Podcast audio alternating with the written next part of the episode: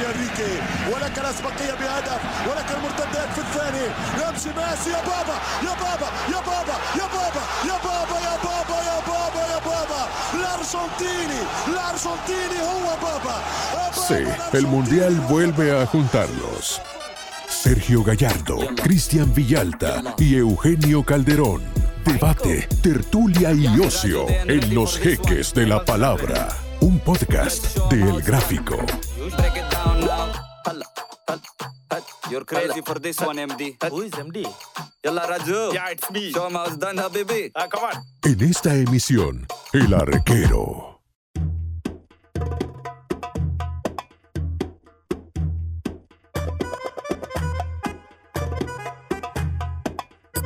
Buenos días, buenas tardes, buenas noches, no importa que ahora usted escuche este podcast. Bienvenidos al cuarto episodio de Los Jeques de la Palabra, un podcast del gráfico a propósito de la venidera Copa del Mundo.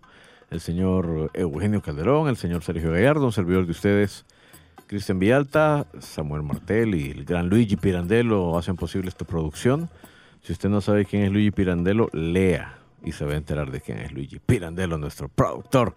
Y pues nada, todos los que nos escuchan a través de Spotify, de, de los podcasts de Apple, de Deezer y de otro montón de plataformas, de verdad, gracias por su sintonía. Saludo al señor Sergio Gallardo, bienvenido mi estimado Sergiño, qué elegancia la de Francia. Buenos días, ¿qué tal? Es que de alguna manera hay que levantarse el ánimo porque usualmente cuando los días amanecen así nublados, uno tiende a que se le bajen las feromonas, eh, los, la adrenalina. Entonces, poniéndose una camiseta Ah, rica. ah, ahí vamos. Excelente, un gusto verlo Sergio. Es un gusto para mí el estar departiendo con ustedes una vez más. Aquí, En esta plática. sí, en esta plática amena, según nosotros. señor Eugenio Calderón. Es un lugar mundialista este. Sí. ¿Qué, qué casa, qué estudios? Tuve la oportunidad de saludar al gran Paco. Eh, Luigi, un abrazo. Eh, Samuel Martel ha amanecido hoy con mensajes muy afectuosos, eh, que ojalá sigan así todo el día. Bienvenidos a este podcast, la Copa del Mundo a 59 días, menos de dos meses. Impresionante para estar en el Estadio Califa el próximo 20 del mes de noviembre con el duelo Qatar-Ecuador. Así es. ¿De qué vamos a hablar ahora? Bueno, ya lo decíamos en la presentación, hoy hablaremos de el portero. Uf, qué posiciones. El portero. Eh, yo creo que los grandes arqueros de, la historia se consagraron precisamente en el máximo de los escenarios en la Copa del Mundo. Es raro el portero que es considerado entre los mejores de la historia y no tuvo al menos una gran participación en un mundial. Y pues nada, sobre eso queremos eh, conversar hoy, escuchar aquí a los señores recordando los mejores arqueros que han visto en los mundiales o quienes creen ellos que han sido pues los más célebres tal vez hoy si logramos porque en los programas anteriores hemos querido hacer unos top y no hemos podido entonces tal vez hoy sí logramos hacer Hermano, juntos jeque Sergio. un top eh, no, un top 5 va de, Usted vio. de los mejores arqueros de la historia Mira, vio sa- jugar usted a Lev Yachino, no lo vio jugar. eh, ¿Qué, qué número? lo debió haber visto en el cine por lo menos Así es, mira. a- ¿Viste algo de, de a- Lev Yashin? La araña negra, no sé si compartirá Sergio y Cristian y toda la gente que, digamos, fue el primero en colocarlo el mundo del fútbol en, en- en la vitrina o no. Mira, le Así dieron súper una- famoso ya. le- No, yo creo ¿quién que hubo antes? otros hubo, más. hubo otros antes Sof. no, Eh, Sofer después. Sí, no, antes de, antes de, la, de Yashin estaba aquel... eh, bueno, el- Carrizo. El, el Divino Zamora fue muy famoso en España, aunque no tuvo grandes mundiales porque España tampoco los tuvo durante mucho tiempo. Amadeo Carrizo también. Él era una figura, Amadeo Carrizo era una superestrella en su país, aunque en los mundiales nunca descolló. Sí, así es. Y el otro que era muy famoso era un arquero yugoslavo que se llamaba Vladimir Beara, que era, bueno, de hecho Yachin llegó a decir de Beara que él había sido el mejor arquero de todos los tiempos. Y, y sí eran famosos porque, pues no sé, Bea tenía algún... eh, Be- Beara había sido incluso balletista, entonces Sí. tenía una gran elegancia al momento de... Los pasos, Sí, la elasticidad. y- Pero yo creo que el primero que sí fue superestrella, supongo Sergio fue la Araña Negra, pero no sé en esa época qué tanto se admiraba a Yashin, qué tanto de verdad se hablaba- Fíjate, se decía. admiraba y se hablaba bastante sin, bueno, tomando en cuenta la, la, la, la, la media de esa época, porque casi no se le daba. Yo vi a Yashin la primera vez cuando fui al célebre partido en, desde mi butaca, la final de fútbol del 58, todo eso que les conté a ustedes, ¿no? Que mi papá me llevó. Ahí fue donde vi por primera vez a la araña, de quien ya tenía yo referencias, porque yo de chiquito cuando quería jugar fútbol yo quería ser portero. Y entonces mis tíos que seguían el fútbol me mencionaban a la araña. Y entonces yo decía, la araña negra, ¿y por qué negra? Porque era todo negro, hasta se ponía cachucha negra y toda la cosa, e incluso yo llegué a creer que él había sido el primero que se había puesto guantes en la historia, lo cual es una gran mentira porque los guantes de portero existían desde 1885. Pero él eh, le vi un par de tapadas muy buenas en el documental del 1958 y hubo otra que fue en el siguiente mundial y fue más famosa porque fue mayor la participación en ese partido de Rusia que fue en una semifinal contra Inglaterra, ¿no? Era un arquero muy alto, ¿no, Sergio? Era, Fue mira, contra lo que- Alemania, lo contra que- Alemania. contra Alemania, sí, tenía, Era- tenía una agilidad tremenda. Pero era alto de por sí. No, y además de eso, fue de los primeros porteros, al menos en mi corta memoria, de jugar el área. Porque generalmente eran los porteros exclusivamente se movían en el área chica. Y entonces ya Yashin empezó a, es- a ensanchar eso, cabal. Pues la verdad Pues se, se habla mucho de él y, y aunque él disputó tres mundiales y fue al 70, pero en el 70 ya no era el portero titular, pero ese mundial que dice Sergio fue su, su consagración, que fue el mundial de Inglaterra, que llegaron hasta el partido por el tercer lugar. Efectivamente, Yashin tiene que estar en, en el top. ¿Top En, en el top ¿Diez? 5, en el top Diez. 5. Yo sé, voy a, Va, 10, yo voy a, yo voy En a- el 10 es mira, mucho más fácil Yo voy a proponer uno ¿Ok? A nombre de, De Eugenio. Eugenio. porque ya lo conozco. Y para él una lista de buenos porteros no puede existir si no está Gianluigi Pirandello ahí metido. Bufón. Sí. ¿O no es así? El sucesor del gran Dinosov. Vaya, ¿ves? Entonces metamos los tres de un solo. Yashin ya está. A mí y hay un, metamos a un- Sofía Bufón. Hay un arquero que me impresionó eh, hace mucho tiempo. Eh, fue realmente el, el mundial que, digamos, ya teníamos un poco la capacidad de ver y, y- y- y de disfrutar de, la, de las grandes figuras y apartar a unos de otros. Yo creo que aquella Polonia de Mm. Alemania 1974 nos dio un arquero. Sí. A mí me maravilló eh, Jan Tomaszewski. Porterazo Qué también. arquero. Sí. Qué gran arquero. Ese también hay que meter. Bueno, ya tenemos ahí. Tenemos cuatro. Tomaszewski se hizo muy famoso porque él eliminó a Inglaterra para el Mundial del 74. Bueno, Polonia le eliminó, que era un equipazo. Pero eh, decían de Tomaszewski, se volvió muy famoso un comentario que hacía un periodista británico que decía que Tomaszewski era un payaso. Y llegaron a Wembley los polacos y eliminaron a Inglaterra. Ahora, y qué se comió todas sus palabras el periodista. Otro, Ni otro, que, le, que- que le quedaba. Otro es de nuestra América. Yo, di- yo disfruté muchísimo a el señor José Luis Chilaver. Qué arquero. Pero estamos, Llevó- pero estamos llevó- hablando de los mundiales. Llevó a Paraguay a, ten- a No. mantenerlo con vida hasta cuartos de final. No tuvo un gran en mundial. Francia 1998 y lo que hizo también después. Yo ahí sí, Pero, no, ahí sí no, fíjate, ¿Cómo Chele. no? Para mí él está entre los mejores de la historia de la Copa Libertadores, sin duda. Mm. Y del fútbol argentino, sin duda. Pero en los mundiales eh, siento que empujó no. a no- no- no Paraguay en dos mundiales, Mm. muchísimo, con aquella Francia de Laurent Blanc que logra después batirlo en tiempo extra, cómo perdió. Yo te lo pongo así con asterisco. No, y cobraba ¿Y tiros libres, un arquero Pues sí, completo. yo- yo- para mí estaría al lado de, de Higuita, ponete. Pues sí. No, Ahora- le, fue mejor, le fue mejor que a Higuita en los mundiales. no te estoy diciendo que no sea un gran arquero, es de los más grandes que ha habido en el fútbol. Tú no lo en la pondrías en historia. el top 10. De los mundiales, no, fíjate. No. Fíjate que Vale. mira, En el mira, top 10 hay- de la historia de América, definitivamente sí. y hay, y hay- y hay- y hay gente que está hasta cierto punto olvidada. Ajá. Porque yo recuerdo que en un mundial llega la Argentina y tenía el lujo de poseer en su alineación a Pompido. Y entonces, ¿qué pasa? Se quiebra un dedo y estaba perdida la Argentina. Pero no. Ahí Pero hay un aparece mi tocayo. Pero hay un arquero argentino en Copas del Mundo No, espérame, déjame que termine. Está Dale. metiendo a Goicochea. Estoy metiendo No. a Borcochea. No, hay uno mejor que esos dos. ¿Quién, ¿Quién eliminó a Italia? Goicochea, Canigia, Maradona, todos. Va, ok. Hay, hay, Pero hay- hay uno paró los Paró los penales. Hay uno, sí. hay un, un arquero argentino mucho más espectacular que esos dos que mencionaba Sergio. Discúlpame, señor. Que, que Gallardo. Pero uno que fue campeón del mundo. Pato Fillol. También. Qué arquerazo. arquerazo. Era Qué muy bueno el pato. Sí. Yo creo que, pero creo que los dos fueron igual de célebres en la historia de los mundiales.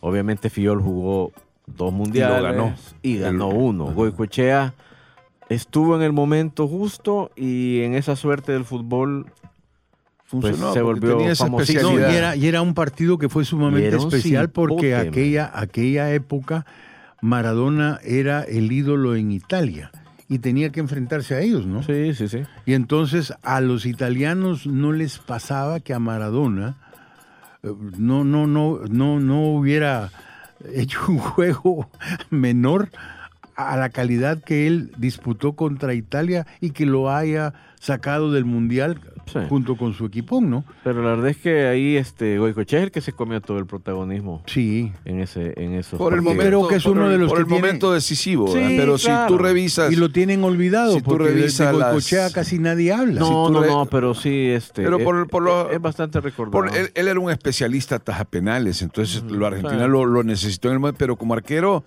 no está en el top 10, No, está de hecho, no, Fillol. sí, no, es, lo que, claro. es que es lo que te digo. Estamos hablando de que grandes arqueros, Chilaver, por ejemplo, mencionaba Eugenio, no tuvieron nunca así un mundial espectacular. Tuvieron buenas actuaciones, pero no un mundial legendario. Y una carrera espectacular. Y viceversa, Goicoechea. ¿Sabes quién? Al ¿Saben- revés, completamente. ¿Saben quién no podemos dejarlo fuera? Iker Casillas. Espérame, Así es. pero ¿cuántos llevamos? Llevamos, tú metiste, Como seis. metiste a Eh, Tomasewski, bueno, Buffon, tres. Sergio metió a... Fillol. Yashin dijimos o no? Yashin. Yashin, cinco. Iker, seis. Iker, sin duda. Ah, ¿sabes qué otro? Fue clave en Iker, es- no, Iker espectacular. Este, aquella pierna salvadora contra Te iba a mencionar, bueno, a Gordon Sí, es que Banks. esa, esa fue una paradaza que hizo cuando iba Robin y ya se quedaba solito con Y, él. y en tiempo extra. ¿eh? Ajá, No, y, tuvo- y se iba a decidir el partido. Bueno. y antes creo que había eh, Tapado un penal, sí. contra Paraguay, que estaba, sí. hubiese estado perdiendo la selección española. No, Eh, el, el arquerazo. otro que no puede faltar es Gordon Banks. Sí. Por supuesto, campeón del mundo. Solo esa tapada que Y le la- hace la a Pelé. tapada- y la famosísima. tapada famosísima. Y no sé, me- me- sí creo que hay que meter al menos un arquero alemán. Y yo sé que ahí probablemente, pues no sé, vea, porque Neuer ha sido espectacular Sí, y qué de los mejores del mundo. ¿eh? y fue campeón del sí, mundo también en Sí. Brasil, ¿no? sí. 2014. Pero Mayer era un arquero icónico, ¿verdad? Por su estilo, por su uh, un arquero desgarbado, No, la- la final un poco que con- exótico. No, y ha habido, La final y que fue hace contra y ha habido buenos arqueros, pero muy sucios, porque por ejemplo, el candado era algo sucio y, y no le quitaron prácticamente a Batistón la, la mandíbula, un Ah, portero era- alemán. Sí, era Schumacher. Ajá, pero yo creo que. Mayer se los come a Sí. todos esos. A Mayer tal vez solo palidece ante Neuer, pero de ahí Sí. creo que se come a todos los demás. No, la final que hace contra Holanda en, en- en 1974, cuando el partido se pone con aquel gol de Gerd Müller y Alemania se pone por delante de una Holanda que arranca ganando en la primera jugada del partido, le marcan un penal. El segundo tiempo que hace Mayer es la muestra del alemán, jugador cerebro, frío, mentalmente superdotados, técnicamente, porque Holanda se lanzó con todo, Nesken, Cruyff, toda la batería y, y ahí estuvo Sepp Mayer, Y si tuviéramos que meter un arquero de CONCACAF en ese top 1, nada Keylor. Keylor. Yo coincido que tendría que ser Keylor. Hablando de los mundiales, Keylor. Sí, Keylor Nava tendría que ser. Ni siquiera el Tota Carvajal, que jugó tantos mundiales, Tiene récord, ¿no? jamás tuvo el protagonismo de Keylor en, en esa Copa del Mundo de No, y ese 2014. protagonismo es el que le dio el trabajo en Europa que todavía tiene. Sí. Y vaya trabajo ¿eh? con el mejor club de... Yo siento, fútbol, bueno, no sé si tenemos 10, pero hemos hecho una lista que tiene un poco de todo. Yo creo que ya están, sí. Hoy sí nos pusimos de acuerdo. Sí, hoy sí- hoy sí- no, es que había bastante de donde. Claro. ¿De dónde agarrar? Y, esto- y hemos hecho gra- graves omisiones, pero es que, pues sí, no se puede de otra manera. Y yo ya tengo quien creo que va a ser el gran arquero de la próxima Copa del Mundo. Estamos ya tan cerca. Hay un arquero hoy fuera, o sea, un, un par de escalones arriba de, to- de otros muy buenos. Sí, yo ya sé cuál vas a mencionar. Thibaut. Sí, Thibaut Courtois. Qué extraordinario. Y lleva buen equipo que lo respalde. Sí. De hecho, tuvo buen mundial. El mundial 2018 fue muy bueno. Recordemos que Bélgica quedó tercer lugar y solo quedó fuera porque, pues sí, Francia le sacó un centímetro. Sí, Ya, Uno. uno. Vea, y Courtois fue fundamental para eso. Mira, no, y hablando éxito. también de centímetros, ¿vos te acordás aquel entrenador holandés que ya iban para, la, para tirar penales y faltaba un minuto para que Sí, se claro, ese fue Luis Van Gaal. Luis Van Gaal que agarró y Sí. dijo, vaya, voy a sacar a Silesen y voy Y a... metió a Kroll. Y, metió a Kroll. Especialistas ataja penales. Cabal, y era por la estatura que tenía, ya que estaban ustedes Pero hablando de sabes que centímetros para, más. para mí fue, no solo fue que, porque eso de que hay arqueros ataja penales, No, sí. tendría que estadísticamente ser un arquero que detenga uno de cada dos y eso no, no ha existido. Puede haber uno que te detenga uno de cada diez, bah. Son especialistas. Pero hacer el cambio en ese momento del partido, sobre todo, tuvo un efecto psicológico intimidatorio para los ticos, según ellos mismos No, confesaron. sí, después. No, es como Fue la mejor como- actuación de los ticos que se la opacaron porque hubieran llegado más lejos. Como- merecían, como- como- pero no es de merecer. como muchas cosas en el fútbol, el técnico tiene una decisión. Sabe cuál es su cobrador de penales número uno y sabe cuál es el arquero que ataja, que es mejor para atajar penales que los otros dos que lleva. Mira, y hablando de ataja Ya. penales, Ahora, que eso Ah, funcione Ahora, adentro. eh, no es, no te da un 100% de garantía, No. pero si es un plus que tú llevas y que, te, en, que en el juego esas cartas, tú, comparto contigo y es lo que iba a decir, no es sinónimo de garantía y que vas a alcanzar el éxito, No. pero tienes un plus. Y si te funciona, lo hiciste muy bien. Y hablando, y mira, y hablando de pluses, por favor, pónganle nombre a este fantasma que yo tengo ahí perdido entre mis neuronas y que ahí está diciendo, Sergio, habla de mí, Sergio, habla de mí. Gasparín.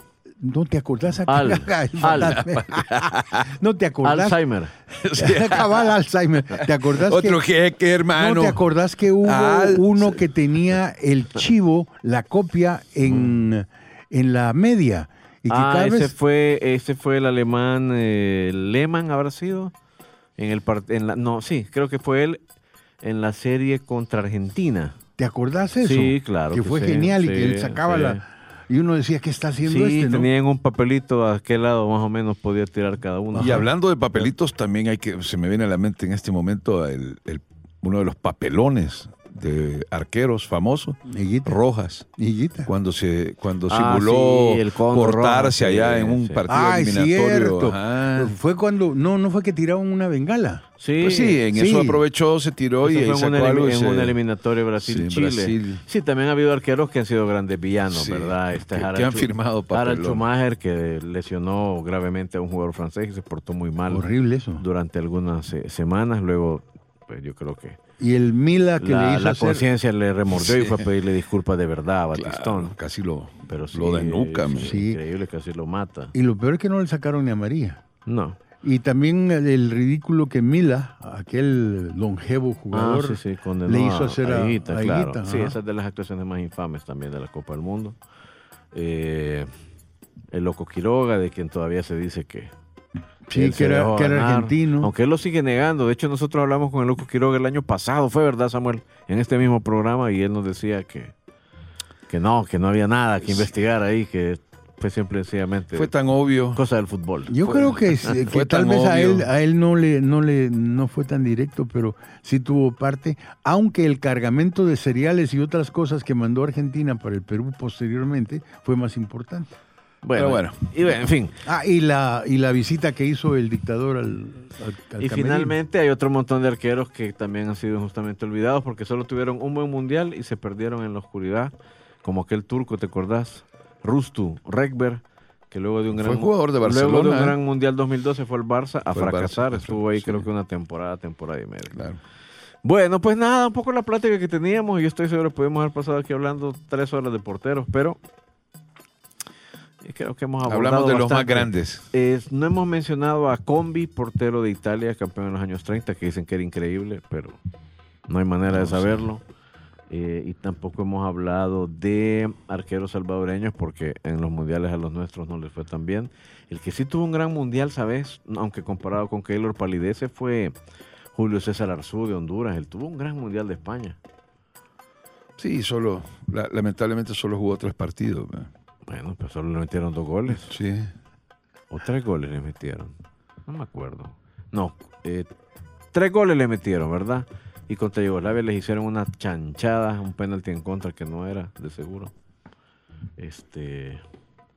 Lo veo así como trabado a usted, como que tiene algún nombre ahí que no lo ha terminado. Quiere de- decir- quiere- él No, quiere- yo él- estaba esperando. Lo veo, lo él- veo, él lo quiere veo. decir cuál para él es el, ha sido el mejor arquero del fútbol salvadoreño. Eso va en otra, en otra Va parte otra. del programa, sí. Muy bien. Ah, va, ok, entonces no. me guardo mi nombre. Ahorita Que, que serían dos nombres en uno.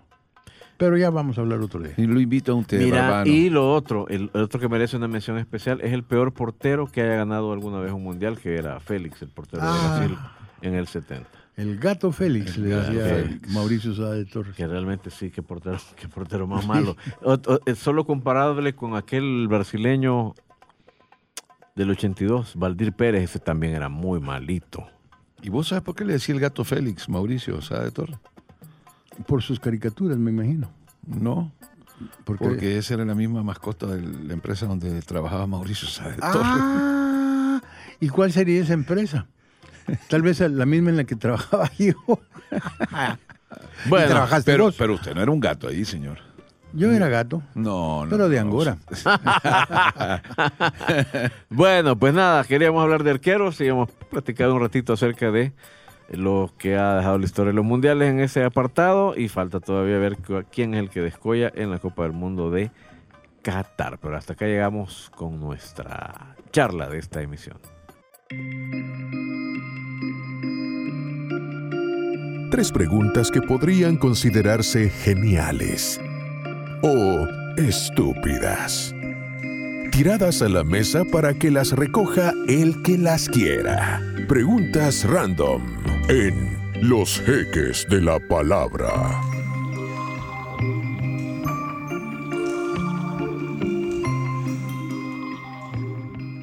Bueno, estamos ahora en la sección preguntas random, pero hoy estaba fácil. De hecho, ya la pregunta salió a bailar y, bueno, en realidad son dos. Yo les quiero preguntar cuál ha sido el mejor tirador de penaltis que han visto. Aquí a los señores, el mejor atajador de penaltis que han visto, aquí o en el extranjero. Y además que mencionen al mejor arquero que han visto, aquí o en el extranjero también. El mejor tirador de penaltis que usted ha visto, señor Calderón, mencióneme uno. Yo no puedo olvidar un penal que fue clave para levantar una Copa del Mundo y que mostró lo que dijo el gran Johan Cruyff, eh, siempre recordado, holandés. Eh, a penal bien ejecutado, no hay arquero que tape. Y eso lo demostró Andrea Breme en la final de Italia 1990 frente a un especialista taja penales. Y nada, cuando la pones con la potencia necesaria, pegadita a un poste y abajo, Chao. no hay arquero que llegue. Señor Gallardo, usted el mejor tirador de penaltis que recuerde. Fíjate que, que no, todos los tiradores de penaltis que yo recuerdo han sido buenos, pero lo han fallado. La ha fallado Zico, la ha fallado Zidane, la- Bayo. Bayo, ajá. Entonces no te puedo decir, mira este, Platini. porque incluso Platini, otros que- Maradona. Que era finísimo. Messi es bueno y también eh, Cristiano Ronaldo son muy Pero hay uno mejor que todos esos, hoy. Yo eso ¿Quién? iba a decir. Fito Zelaya. No, no, no. hay uno mejor en el panorama internacional. para mí el mejor cobrador de penaltis eh, que he visto, no me acuerdo haberlo- haberle visto fallar, es Neymar. Ujú. Neymar no lo he visto Qué fallar. grande. Un qué- penalti qué- no lo me falla. lo quitó de la boca. Ese es Y- hoy el mejor cobrador de Y penales. resuelve de diversos modos. Sí. Puede resolver a un lado, al otro, te la fantasía. clava, te la globea, en Sí. fin. Este, ahora, el mejor atajador de penaltis que has visto. Yo, Ujú. Goicochea, Goicoechea. creo yo. ¿Lo escuché? Por eso lo Sí, traje. fue a- el más determinante en un sí. mundial, ¿no? Ahora, el mejor ataja penales hoy, a mí el que más Mm. me gusta, aunque tiene esa especialidad, pero falla todavía en otras, está muy joven, va a mejorar, pero ya cometió algunos errores jugando con las piernas, pero atajando penales, hoy, al que no quisiera cobrarle uno es a Gianluigi Donnarumma. Bien, bien, Eugenio. Estás bien ahí, ¿es cierto? Un gran ataja penales. Sí, pero como estamos hablando también del Mundial, y él lo va a ver igual que nosotros por la televisión, pues sí. entonces ni modo. Qué bueno, pero, ya llevó, Mira, a, ya qué- llevó a Italia a ganar sí, una euro. pero ¿eh? Qué lamentable. Ya llevó a Italia a ganar una Sí, euro. Sí, pero, pero- pas la même chose, dirían los franceses. No es la misma cosa. Terrible que no esté Italia. ¿eh? Sí, bueno, yo creo que Goicochea estamos de acuerdo en que está difícil superar a ese, a ese jugador. Sí. Y bueno, vamos hoy al mejor arquero que han visto, nacional o internacional. O si quieren nacional, el mejor arquero nacional, vamos a ver. Pero mencioné uno, nos quedó, no, uno.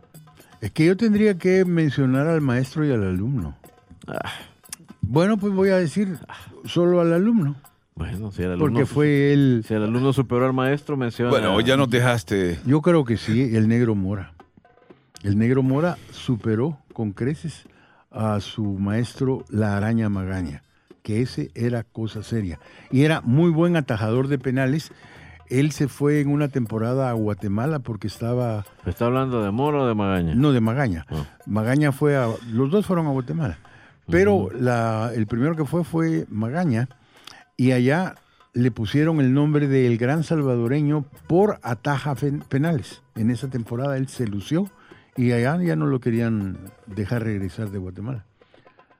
De, de hecho, estuvo bastantes años allá, tantos que le permitieron sacar su carrera de, de licenciado. Y era tan buen arquero yo, no lo vi. jugar. Era excelente. Era excelente y jugaba, sí, jugaba el área cuando nadie la jugaba. Jugaba bien con, las, con los pies. No le quitabas una pelota. A ver, estamos Ya- hablando. ya no lo vi jugar. eh, era, muy era muy carismático. No, es que eso y es- cambió algunas situaciones en el fútbol que eh, atraen la atención, como la del jeque Gallardo. Está bien, no se las discuto. Tenía... Mora era un prospecto y, se pu- y pudieron hacer de él un gran arquero, pero no fue bien trabajado de cara a ir a una cita de Copa del Mundo. Eh, y, y No es que, vemos. mira, para Y- mí, hay- yo tengo mi teoría. ver, no ver, creo que terminar, él no haya sido. terminar. Pero es que no creo que él no haya sido bien trabajado. Lo que pasa que ahí hubo un culpable Ah. que tiene tanto carisma que nadie se lo quiere Mora quitar. empezó a hacer fútbol tarde, hacía otros deportes, entonces no llegó con la preparación no, para ir a una no, Copa del de Mundo. eso. En la eliminatoria hizo dos tapadones impresionantes porque Sí, tenía altura, tenía elasticidad, le saca una México del ángulo, que es la mejor parada que yo le he visto a Mora.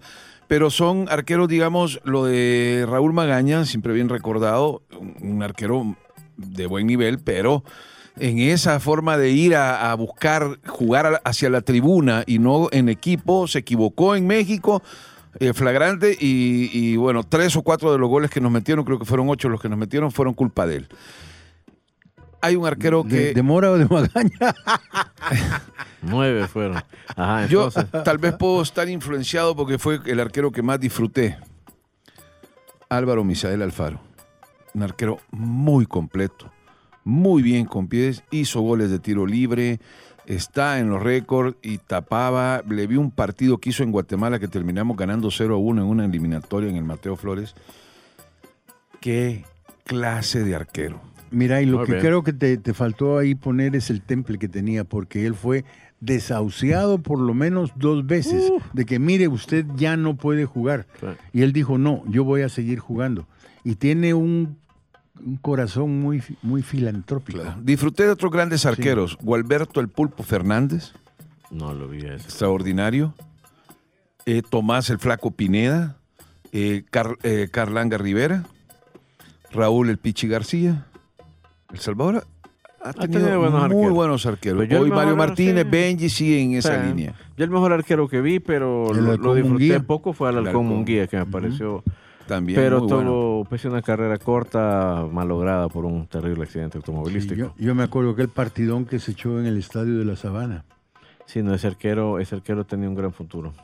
Bueno, este, nada, eso era lo que queríamos conversar en preguntas random. Vamos a una pausa, regresamos pronto. Ya no dijiste quién fue mejor, si el maestro o el alumno.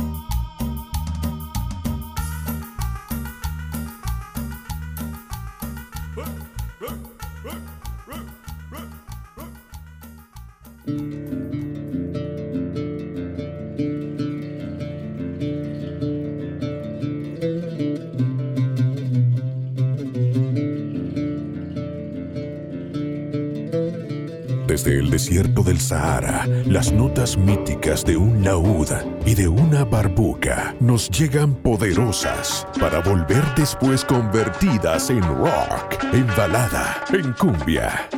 Son los ruidos del desierto.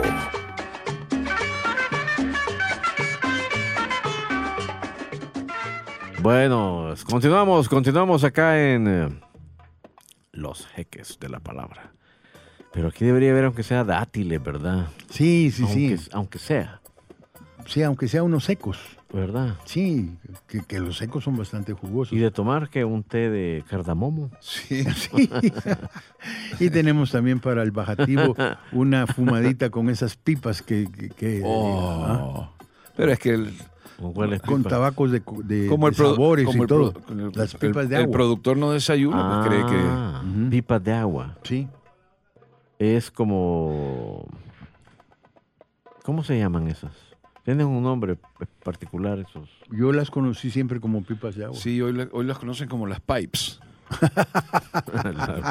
Oye, es como el, el, el Gladys Knight Sí. in the Honey Pie. oh, Midnight Train to Georgia. Oye, eh, eh, Oh. oye, este, este Oh. productor, como él no desayuna, na- nadie desayuna. Es que no, lo que pasa es que no les conoce el, el, El gusto. el gusto. Y no lo culpo, la verdad. Yo no sé si usted es vegetariano. No, yo ya tomé un par de tostadas con Eso, muy bien. Co- No, mire, Continental el pero es que desayuno. Continental, si sí. hablamos de, Ya no de- puedo, de gastronomía, generalmente cuando vos hablas de Latinoamérica decís, ah, no, mira, el Perú tiene una gastronomía, Mm. pero todo eso palidece con la gastronomía del desierto. Yo tuve la ocasión, y ahí puedes decir, ah, sí, eso es lo bueno de estar Vamos aquí a con... ver. Vamos a ver. Fui a un almuerzo que nos dieron. El almuerzo fue... ¿A dónde? ¿En qué país? Estábamos en el Mar Rojo. Wow. O sea, era una convención del frente. Estaba lleno aquello. Era un mar rojo aquello. ¿Y qué te dieron? Mira, me dieron tanta cosa que comí tan rica ¿Pero que qué yo ni recordás? ¿Qué es lo que nunca olvidás de algún sabor de esos que No, mira, disfrutaste? Todo era rico, todo era rico. Y no, no te puedo decir, porque hasta creo que los, los, los más... Pero eh, había carne. ¿Qué había? ¿Qué de todo. Habían de los eh, ataditos de, de- de uva, había carnita eh, salada, tipo charqui. Sergio, tengo una idea. Ujú. Invítanos, después de grabar este programa, la sección se llama- invítanos al Club Árabe y ahí Mira, recordamos la esa sección se comida. llama Ruido del Desierto, pero más bien Sí. parece Olores del Desierto. Olores del desierto. Bueno, mire, aquí tenemos una cancioncita. eh, aquí el gran reto es meter música que hable de, del- de Arabia, del desierto, de las dunas, de todo eso. Y entonces aquí hay una de Elvis Presley, pero yo no sé qué onda, Sergio.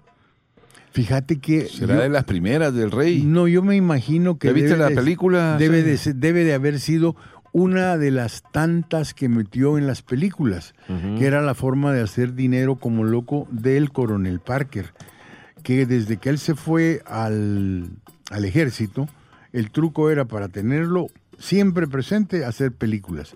Y Elvis toda la vida creyó que tenía calidad como para que lo nominaran para un Oscar, pero ese era otro de sus... De sus No hables mal del rey, ¿eh? no, pero ahí Soy sí. un fan número uno de Elvis. Mira, yo lo único que le envidié eran las coestrellas, que todas generalmente salían involucradas con él. Sí, eran Y- feitas, ¿verdad? Todas. Uy, Oh. horrorosa, como la Anne Margaret, por ejemplo.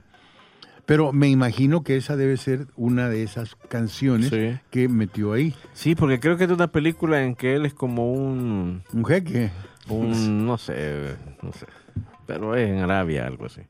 Sí, me imagino, porque yo no... no Yo nunca fui muy fan de ver esas películas. Elvis es Elvis, por supuesto, pero sus películas son No, terribles. yo la única que fui a ver fue Viva Las Vegas. ¿Por qué? Porque ahí estaba Anne Margaret. Anne Margaret, sí. Tal vez la mejorcita de las películas de Elvis Presley. Anne Margaret es, es- es la actriz que también hizo Ella estuvo con... con de- el graduado, James The. Graduate. No, no, no, no, esa es Anne no. Bancroft. Ella creo que hizo una que se llamaba Carnal Knowledge, que fue muy, muy comentada en su época. Sí, no, en el, en el, en el graduado eran Anne Bancroft como Sí. la señora Robinson. señora Robinson. Y la hija es eh, la... ¿Cómo se llama? Apellido Ross. Catherine Ross, ¿no era? Sí, esa es la que hace las veces de, de- Sí, no, pero ¿Cómo ella- se llama? Elaine, ¿verdad? Elaine Robinson. Elaine Es una, es una película clásica, you, ¿no? Mrs. Robinson. Y que consagró a Simon y Garfunkel. Claro. Pero bueno, ninguno de ellos andaba en el desierto, así No. que presentemos, presente usted a Elvis. ¿Cómo se llama esta canción, mi estimado Sergiño? Se llama Jungle Fever. ¿Por qué no pusimos No. esa? Tenemos que poner. Se llama ese My Jungle, Desert no. Serenade. Esa tenemos que. ¿Ah? No, Jungle My Fever, ¿por Desert qué? Serenade. Esa, muy bien. ¿Ya la presentó el Sí, señor? vamos con el rey. Vamos. The King Elvis. Bien decís que te gusta. Come hear my serenade, my desert serenade, a lover's melody to bring you close to me. It's a tender lullaby, born of golden sand and sky. The song is new and it's calling you. Tonight beside the desert palms Come let me take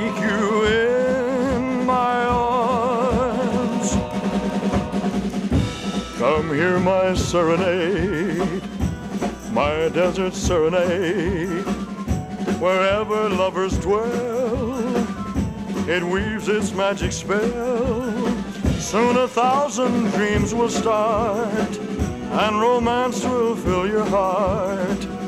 My lips conceal love that's warm and real. Give me the chance to hold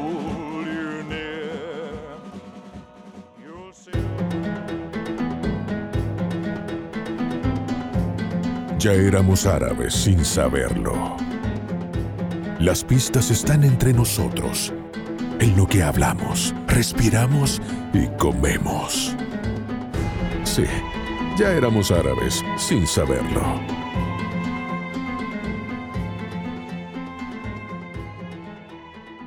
Bueno, vamos a la última sección de esta emisión, la cuarta emisión de los jeques de la palabra. ¿Cuántas emisiones serán? Bueno, veremos hasta dónde llega los petrodólares. ¿Le parece? A ver a dónde llegan los petrodólares. Ya éramos árabes sin saberlo y sí, hoy vamos a hacer un ejercicio diferente. Le vamos a pedir a nuestro productor que nos ponga... Vamos a escuchar los nombres de los países de Centroamérica en árabe. En árabe. Y vamos a ver qué tan difíciles o fáciles es identificarlos. ¿Le parece? Guatapor. Bueno, escuchemos el primero. Guatemala. Eso está Ahí está. facilísimo. Ah, eh, no, no, no escuché Honduras bien. dijo. Eh, Oí, oí, oí, oí con atención, por favor. Guatemala. Sí, Guatemala. Guatemala. Facilísimo. Que tú sabes. A la voz. Facilísimo. Que te lo en Sololá. vamos al siguiente. Este está facilísimo. O en Chichicastenango. Chichi, qué lindo. Oiga, oiga. Honduras. Ah, Angora. Era yo. Honduras. Fácil también. Next. El Monquedo. ¿El qué? El Moncuedo. Oiga. El Moon crecen. El Monquedo. Así se dice El Salvador en árabe. No te creo. Sí, señor. Repetilo El otra vez para mancuedo. aprendérmelo, por favor, para cuando, Repítaselo. cuando me pregunten de dónde vengo. El Monquedo. Ah, eso me hubiera salvado. El Muncuedo. El Moncuedo. Así que sos el muncuedoreño. Sí. Sí, me hubiera salvado porque fíjate que una vez andaba en un carro volado por el Mar Muerto. y tenía que Es llegar que a de verdad este hombre... pues, sí, Bueno, andaba- ahí voy a contar Andaba por el mar muerto. Sí, y andaba, le- eh, andaba retrasado porque estaba en una especie de rally, que nos daban el carro, vayan a probarlo, hagan, Mm. y ustedes tienen que estar aquí a tal hora. Ya iba yo tarde. Y andaba con una mi. ¿Cómo se llaman? Cofias, se llaman. Tipo ¿Cómo se cuando te llama el productor. Una cofia, sí, ajá. entonces andaba con mi. Ujú. Y con mi bigote, y me para un tipo. Y me tira una andanada de cosas, y yo le digo. I don't understand. Entonces me siguió hablando en árabe. Y te decía, mancuedo, mancuedo, te decía, y vos no Yo no entendía, yo no entendía. Y le decía, no, mira, le hablé en inglés, no entendía. Le hablé en español, no entendía. Le hablé en francés, no entendía. Y no creía que yo no era árabe. O sea, Pero éramos árabes sin saberlo. Así es. Para eso existen las señales. Escuchemos el siguiente. Oiga, oiga. Please. Willy. Miss. Belice. Belice, Miss. Yo creí que estaba hablando del Willis para que nos fuéramos a bailar. Cortito, ¿no? Cortito. Bliss, ajá. ¿El otro? Nicaragua. Ah, Este Brasil, Nicaragua. Fácil. fresco de carao, dijo. Vamos al penúltimo. Costa Rica. Ah, de ahí viene el... Facilísimo. Costas- De ahí sacaron los Costa Rica. Facilísimo. y el último, fácil también. Panamá. Panamá. Panamá. Así que Panamá. Esto el más difícil de la identificar es El Salvador. Sí, ¿eh? Eso es más difícil. Para variar. sí. Ah, Así lo debe haber aprobado la Asamblea Legislativa.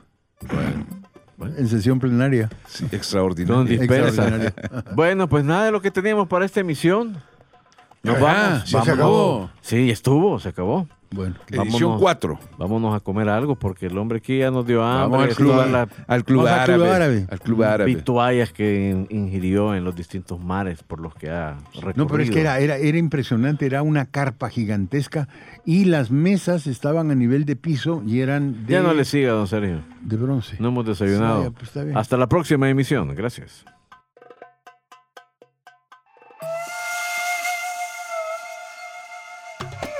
Y hasta acá llegamos, parqueados en el oasis, a las sombras de las dunas.